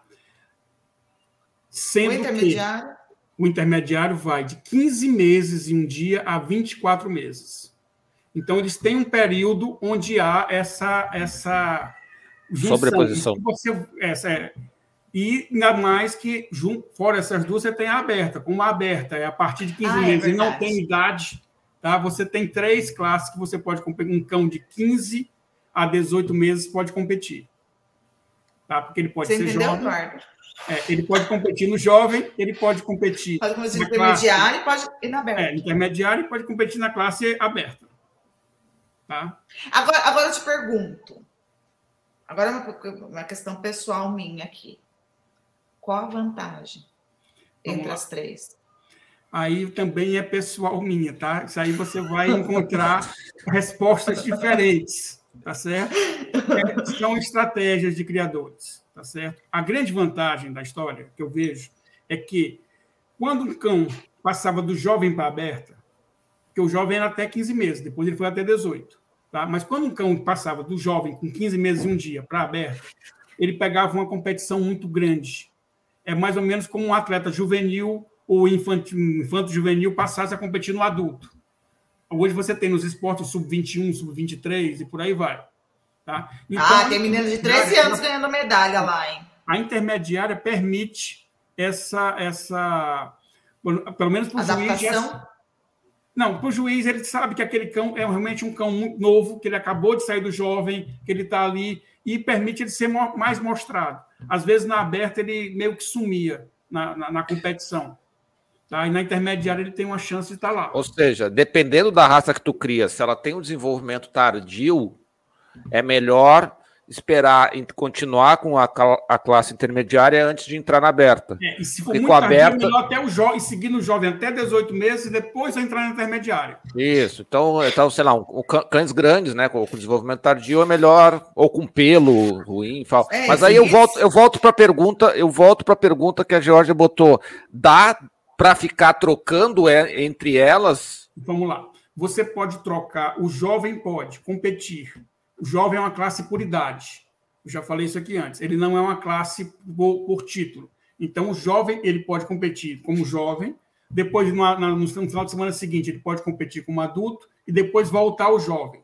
O que ele não pode é, se ele se tornou, ou na intermediária ou na aberta, um campeão, ele voltar para a classe aberta, que aí não é por idade. Mas, por é enquanto é o jovem tiver até 18 meses, ele pode voltar ao jovem quantas vezes ele quiser. Isso acontece, por exemplo, às vezes eu tenho dois jovens, dois cães muito bonitos jovens, e um está só ganhando. Eu tiro um pouquinho aquele ali para não tirar de pista, deixar de competir, eu boto um na intermediária e um no jovem. Agora eu entendi, Luiz. Finalmente. Você tá? foi a pessoa que melhor me explicou isso. Agora eu entendi até a vantagem, que eu não. Eu falei assim, gente, mas qual é a vantagem? Só é, para confundir. Não, Mas não, é... é... não tem, existem vantagens, é estratégia. Você às vezes faz uma, uma certa estratégia com isso aí. Mas, Ó, perde, mas perde aqui aprendam, a, tá? a pergunta da, da Amanda aqui, mas perde o CAC que obteve? Não, não perde. Não perde. Tá? O, ah. que ele, o que ele não pode fazer é depois de ter, por exemplo, ele está competindo na, na, na, Fechou o campeonato. Ele não está mais na aberta. Aí ele não pode voltar, ele tem que competir na classe grande, campeonato para disputar. Ele conquistou seis CACs e conquistou uma raça, ele não pode voltar para trás. Enquanto não. ele não conquistou tudo isso para conseguir o, o campeonato. É. Agora, então, a galera que está que tá competindo no adestramento não tem essas confusão toda, né, César? É só um final de semana, ganhou, passou no, no, no outro evento já mudou de classe, não tem esse, não tem esse, essa, é, essas características diferenciadas, né?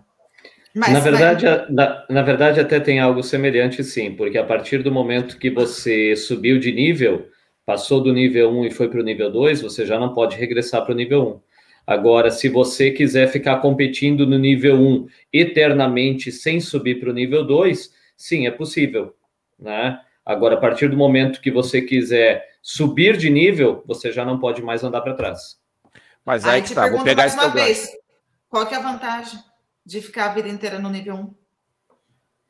É, pode ter, por exemplo, daqui a pouco um profissional, um adestrador que treinou o seu cão, que viu nesse cachorro a falta de qualidade dele atender algum exercício que era exigido no nível 2, ou mesmo ele, se, ele não sabia treinar esse exercício do nível 2, do nível 3, e por falta de segurança ou por saber que seu cachorro não iria tão bem nesta prova, ele decide continuar no nível 1 ou continuar no nível 2 sem avançar e ir para o nível 3. É, na verdade, o que acaba acontecendo aqui no Brasil é o seguinte: como nós temos poucas provas aqui, e, e cada vez que se organiza uh, uma prova, o pessoal vai correndo para poder se inscrever e poder participar e pôr seus cães em teste.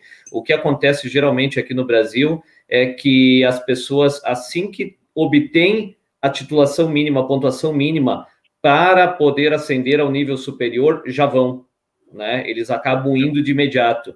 Isso acaba ocorrendo aqui no Brasil por escassez de, de, de provas, vamos dizer assim.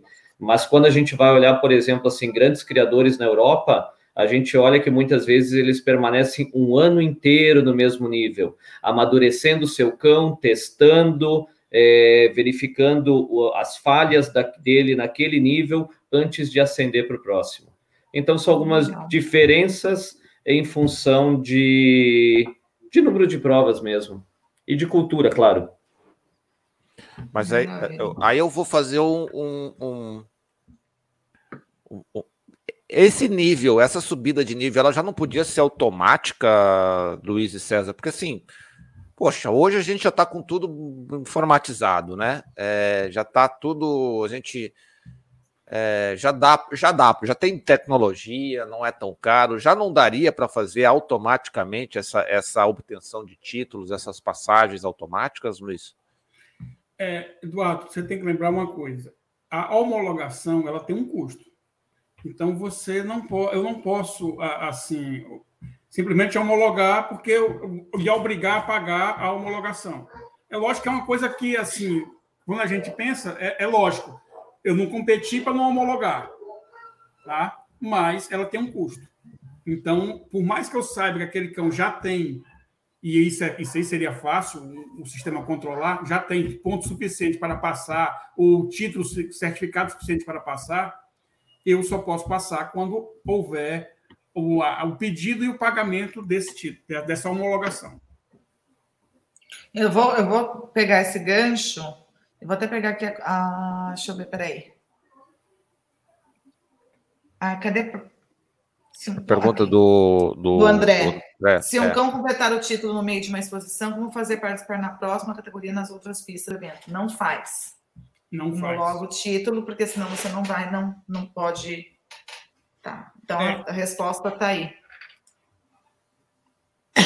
É... Poxa, mas tem Pix agora, Georgia. Dá para fazer um Pixinho ali, eu já passo.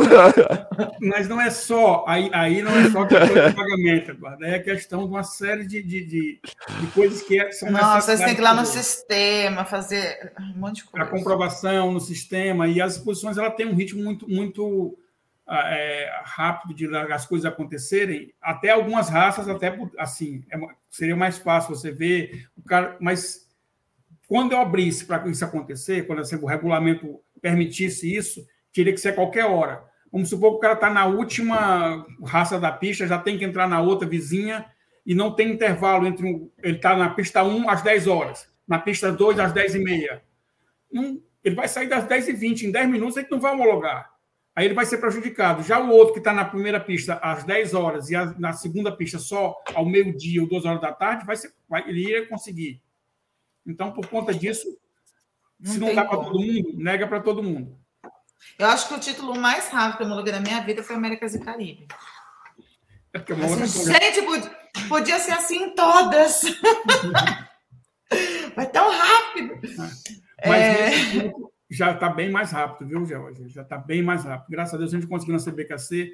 Assim, é questão de, de você entra com um pedido, no mesmo dia esse pedido já está feito, já está homologado, já está enviado. Pedigree pelo menos já, em PDF. Pedigree já está assim também, né? Muito é, bom. Pelo menos em PDF, então está super rápido. Deixa eu fazer só um lembrete aqui, falando em pedigree, o pedigree mudou, né? O, o mapa de pedigree mudou. É, se você faz parte do sistema PET, a gente já adaptou o novo, o novo pedigree da, da, da CBKC. Então, você lá no sistema PET, você aperta um botãozinho e ele já cospe o pedigree preenchido, bonitinho. Nome dos filhotes, é, o tudo nome do certinho. pai, nome da mãe, tudo prontinho. É gente, aproveitem. Aproveita, porque o Eduardo está uma semana sem dormir. Obrigada, CBKC. Fala aí, Eduardo. Você mesmo tem que mudar tudo. é, cadê, cadê aqui? O, o, o, André, eu acho que, que ele está ele tá confuso, que nem eu estava antes. Eu não sei se isso foi antes de eu perguntar ou depois, do, porque eu estava nas perguntas lá em cima. Que ele falou, Luiz, é, pode dar mais, outro exemplo do jovem intermediário e aberta? Posso, mas Bom, posso repetir a explicação, talvez de uma forma diferente, tá? Então, dê outro exemplo, Luiz. Tá, vamos lá. Você tem um cão com 16 meses, André. Esse cão, quando você vai fazer a inscrição dele, você tem três categorias para inscrever, desde que ele não tenha ainda fechado o título, tá? Homologado o título. Você tem o jovem, que até 18 meses é por idade. Você tem a intermediária, que começa a partir de 15 meses e um dia, e vai até 24. Então, se ele tem 16 meses, ele vai poder participar. E tem a aberta, que também é a partir de 15, 15 meses e um dia. Ele também vai poder estar na aberta. Aonde você vai colocar é uma opção sua, tá? Depende, às, às vezes, inclusive, as pessoas querem saber quem está inscrito, como é o, onde é que está o adversário. Não, se o adversário escreveu na aberta, eu vou botar na intermediária. Não, se, se o jovem está muito forte nessa, eu não vou no jovem. Aí você me dá o número da lota, eu gosto.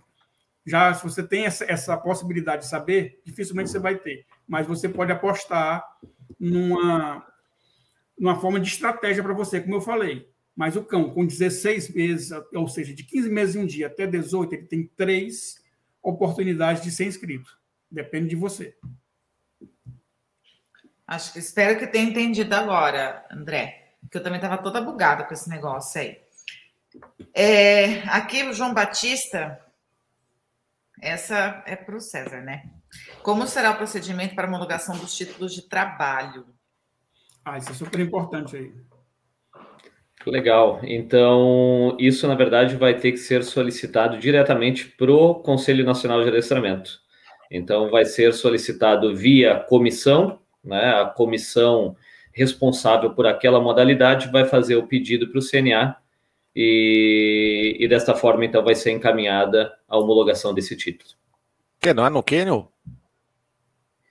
No caso dos títulos de trabalho, não. Não, não vai ser via Quênia, vai ser diretamente no CNA. Por que você ficou tão assim, Eduardo? Não é no Quênia?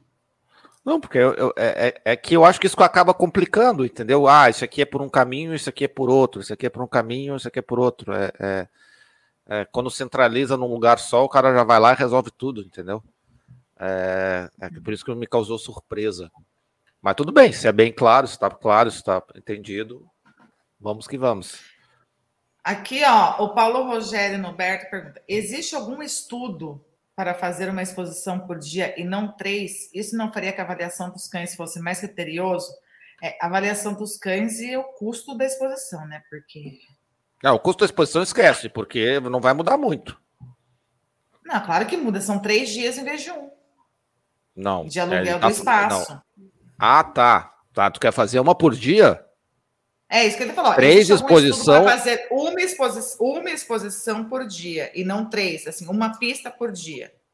O KCSP faz isso. Normalmente o KCSP são três, três dias, só que é uma, é, é uma exposição que vai 800 cães, 600 Não, cães, aí o custo, aí vai, se tu quer fazer três exposições, em, cada um em um dia, você pega o que você gasta num dia, você multiplica por três. Três. Então, então afim? Comenta aí, Luiz. É, esse assunto é muito polêmico, tá? É muito polêmico, porque ele, primeiro, envolve, como o Eduardo falou, envolve custos, tá? E também envolve outras coisas, também sinofilias diferentes no mesmo país. Eu gosto sempre de falar isso aqui. Não adianta eu pensar numa exposição por dia, quando eu falo numa exposição no norte, por exemplo, no Acre, no Amapá, no Pará, certo? Porque a quantidade de cães não vai ser suficiente para você fazer uma exposição por dia. Tá? Quando a Georgia fala, por que a CSP faz? Porque são 800 cães. A CBKC, quando faz o aniversário dela por dia, normalmente a exposição anual da CBKC é uma por dia. Tá? Mas é em torno de 700 cães a mais.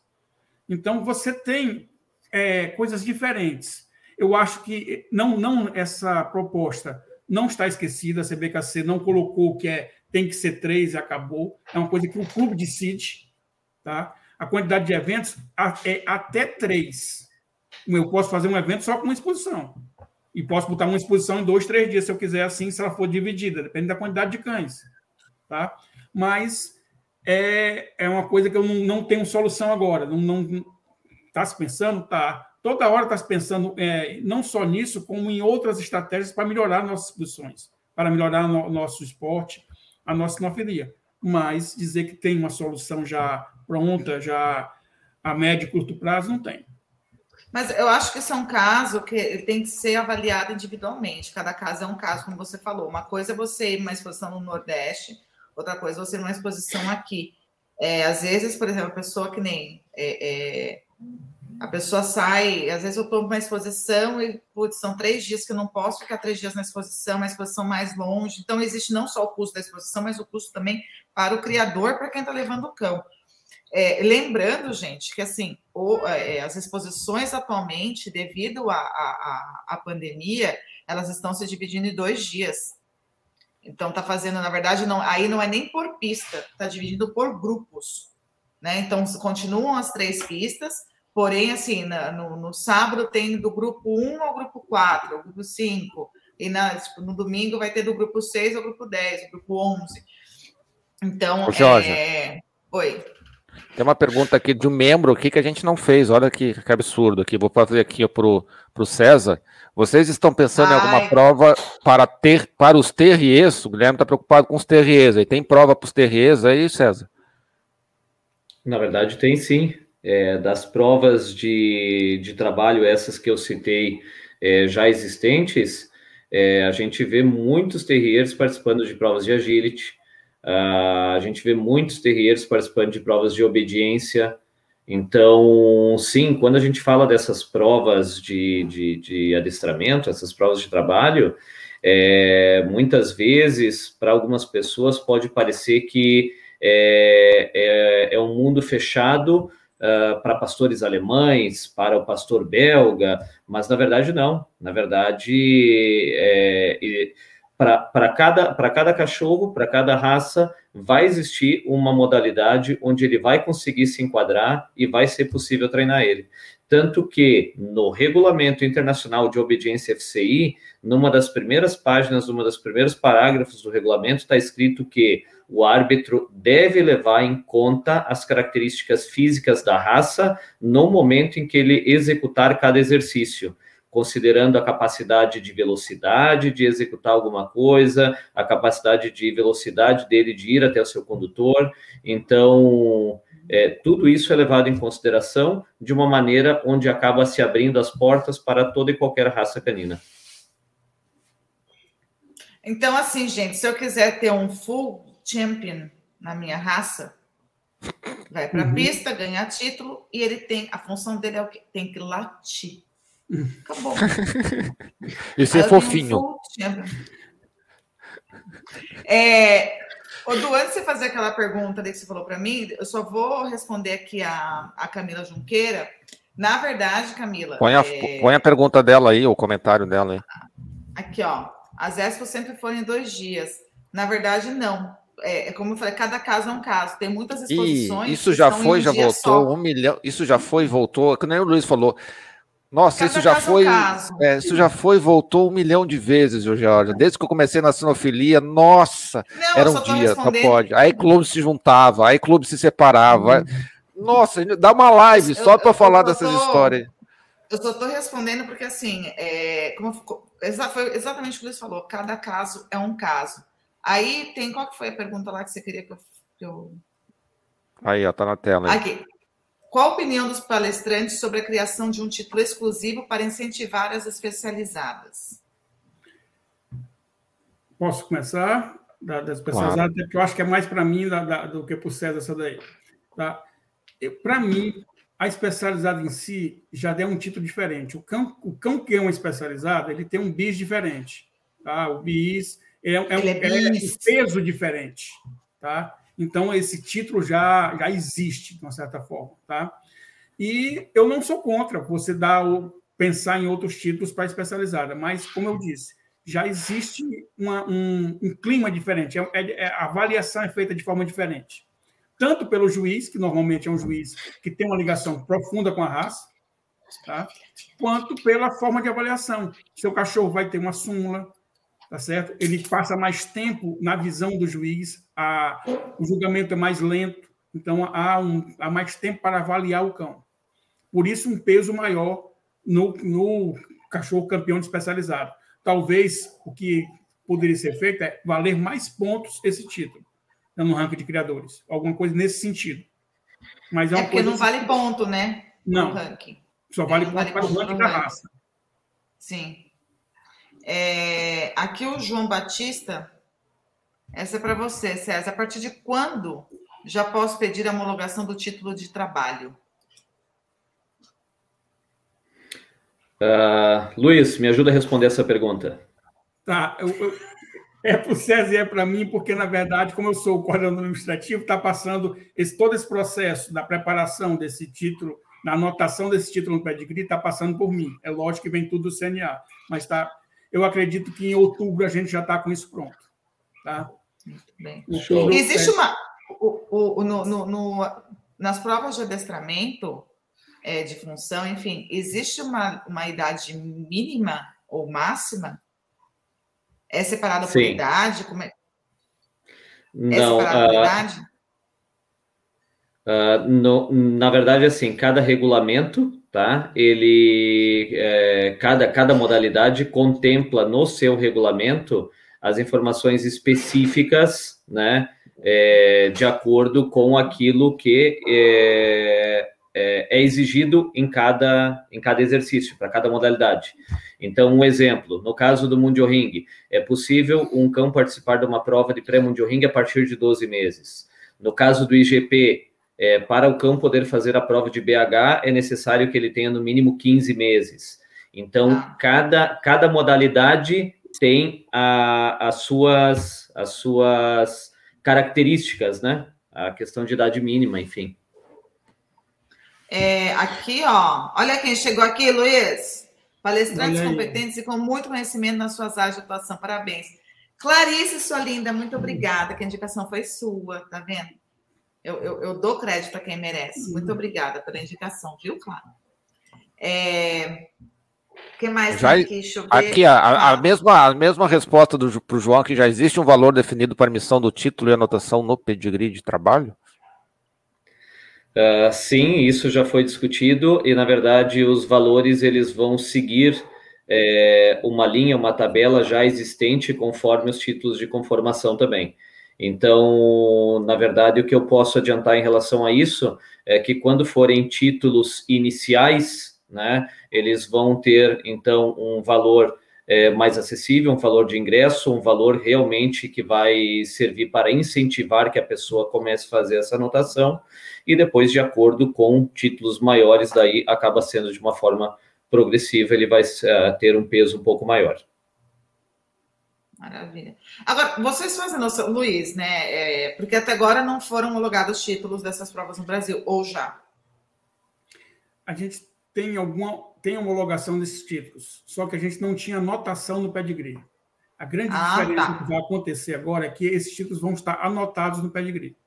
Então você vai tá, poder, você... como criador, mostrar com o seu cão, na sua linhagem, como a gente faz no, no título de conformação em beleza. Aí vocês fazem ideia de quantos títulos homologados tem até hoje? De Primeiro, todos. Contando com, com, com, Não. Não, assim, quantos cães, quantos cães campeões tiveram em. Vou dizer 2019 ou 2020. Quantos, quantos cães campeões, grandes campeões, quantos cães titulados tem em média por ano no Brasil? Você sabe, Luiz?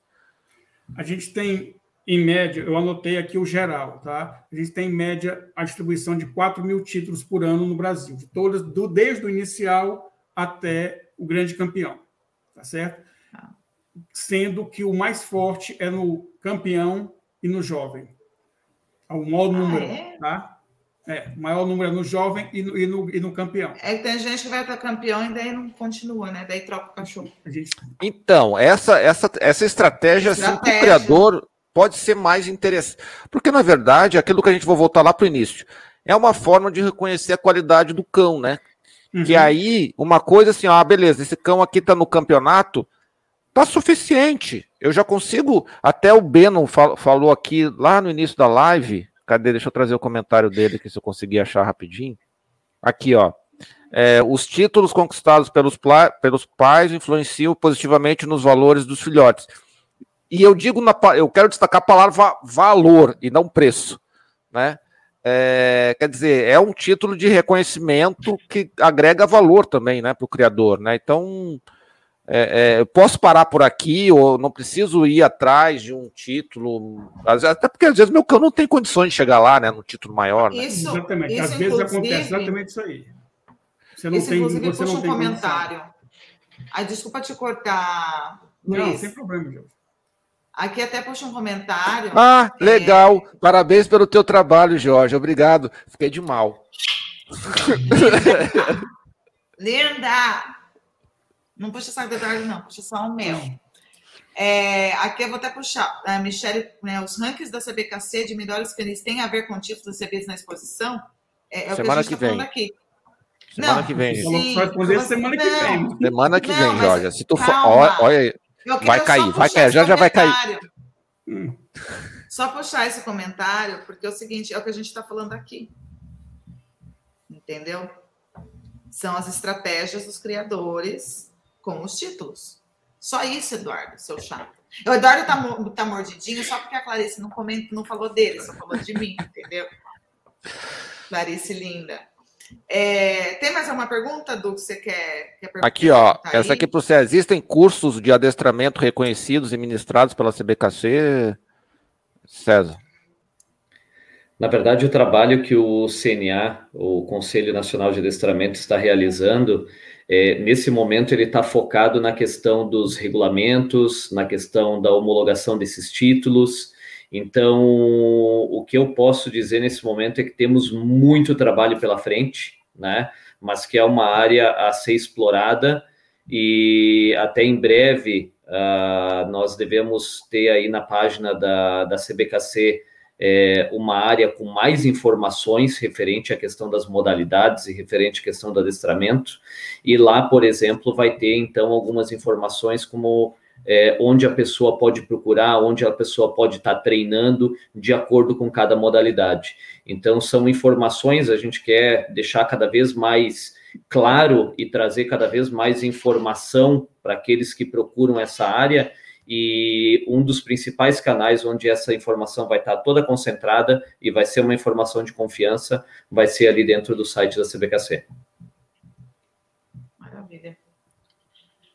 Bom, como tudo que é bom acaba, a gente está chegando aqui, já passamos um pouco aqui do, um tiquinho do, do, do horário aqui, mas é, eu queria, gente, assim, eu até vou agradecer mais para frente também, mas assim, hoje foi demais, assim, porque foi muito esclarecedor, tanto com o Luiz aqui, com o César. César, conhecer, eu acho que para todo mundo que está assistindo, conhecer um, um, um, outro lado da sinofilia, que é um lado tão legal, um lado tão importante, é, é muito legal, assim, tanto para mim quanto para todo mundo que está assistindo aí. Quando tiver qualquer prova, tipo, manda mensagem assim, ó, G, vai ter prova tal é, é, porque a gente, né, eu quero ir lá. O CNA vai me, vai, vai me, me, me patrocinar, eles falaram, fiquei sabendo, não sei.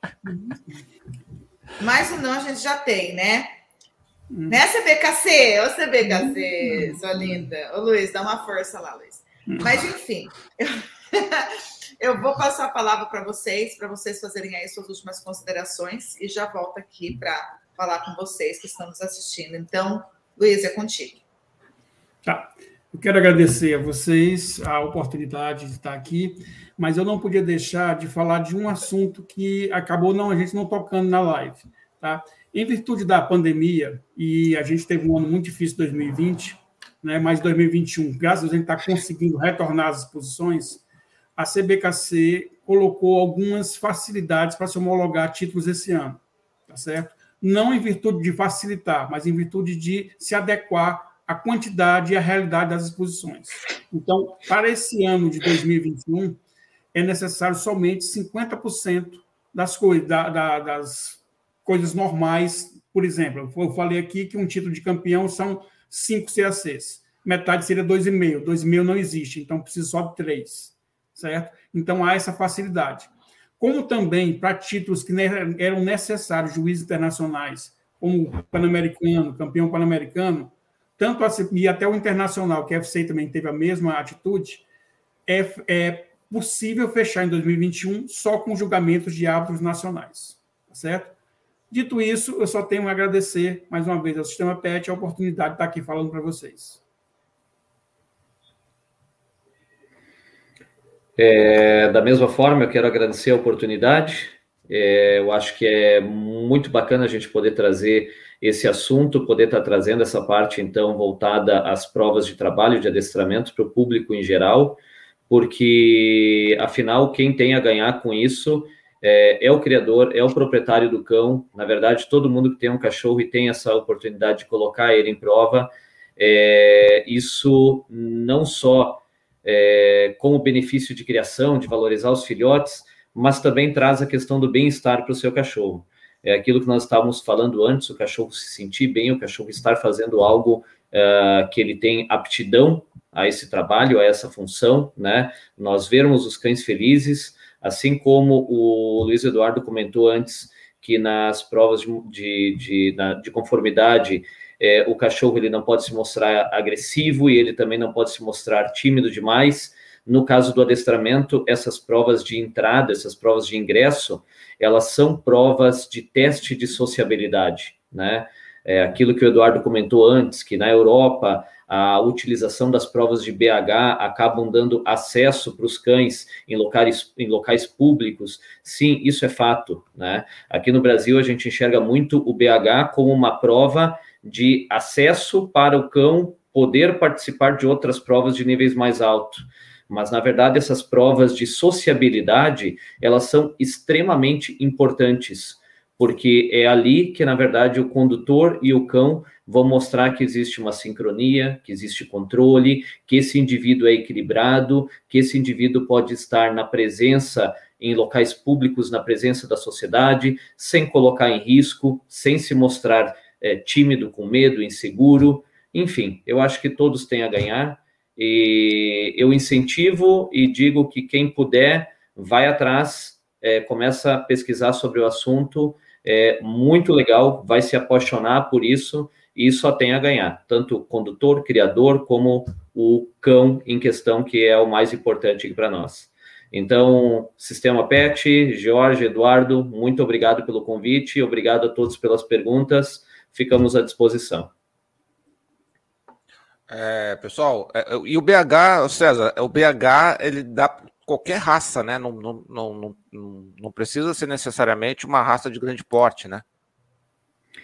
É até bem bonito nas provas de BH que nós já organizamos aqui, porque é, é um lugar onde tu, você acaba vendo diversas raças, né? Então você vê prova, as provas de BH que nós realizamos aqui, vem pessoal com bulldog francês, é, aparece aqui é, dog de Bordeaux, é, labrador, golden. Então é lindo de ver essas provas, tá? Cães de grande porte, cães de pequeno porte, todos cães executando os mesmos exercícios, mostrando que são equilibrados. A, a, a prova de BH ela é dividida em duas partes, né? ela tem a prova de campo, que é onde o cachorro tem que mostrar controle, alguns comandos básicos, e essa prova ela é passível de pontuação. Mas ela tem uma outra parte, ela tem uma segunda parte essa prova, que é a parte de teste de rua, essa parte da, do teste de rua, então vai vir uma pessoa de bicicleta, vai passar pelo cão, o cão tem que se mostrar controlado, ele vai ter que cumprimentar uma outra pessoa, o cachorro vai ter que se mostrar controlado, dócil, tranquilo, ele vai pegar e ele vai cruzar por um outro cão e ele não pode mostrar uma reatividade, ele não pode mostrar medo, ele não pode mostrar agressão. Então, é uma prova excepcional. Eu tenho certeza que todos vocês vão adorar de conhecer essa prova.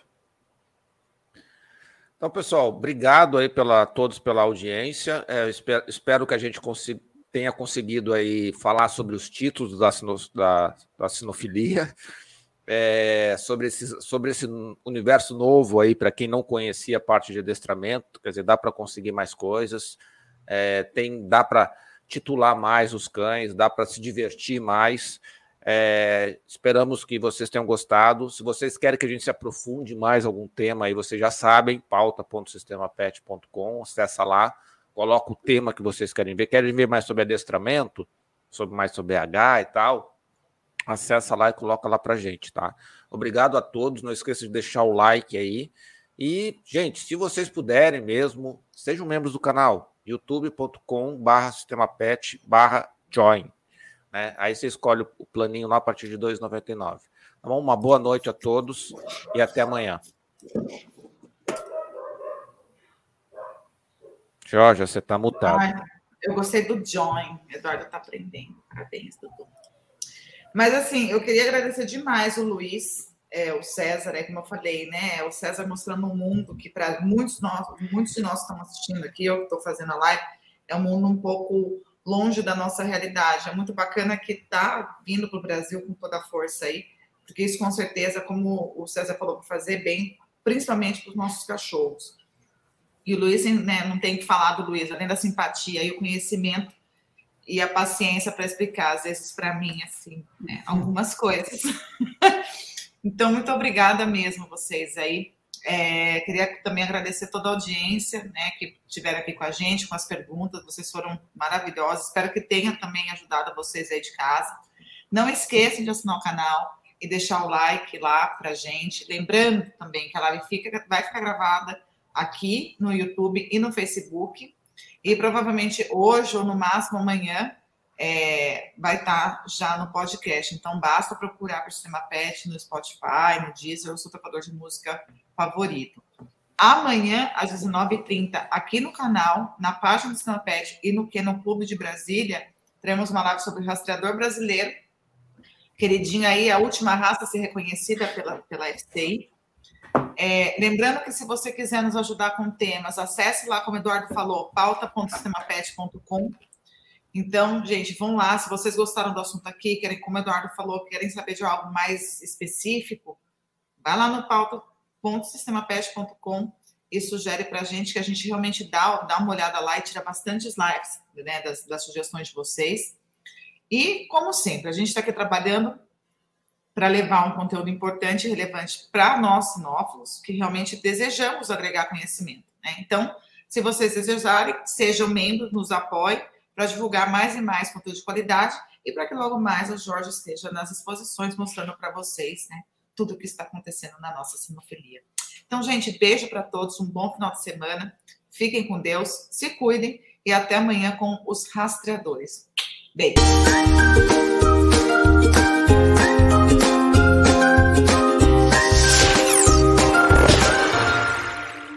Sabemos que os criadores têm muito pouco tempo para cuidar da divulgação de seu trabalho na internet. Mas tudo mudou com a chegada do sistema PET, uma solução completa de gestão e marketing para criadores de cães e gatos. A plataforma gera um site moderno, eficiente e inteligente, focado especialmente para a melhor visualização do trabalho de criadores. Contamos com várias formas de deixá-lo destacado no Google, facilitando que seja encontrado pelos clientes que desejam um criador sério. Acesse o sistemapet.com e apareça para o mundo agora.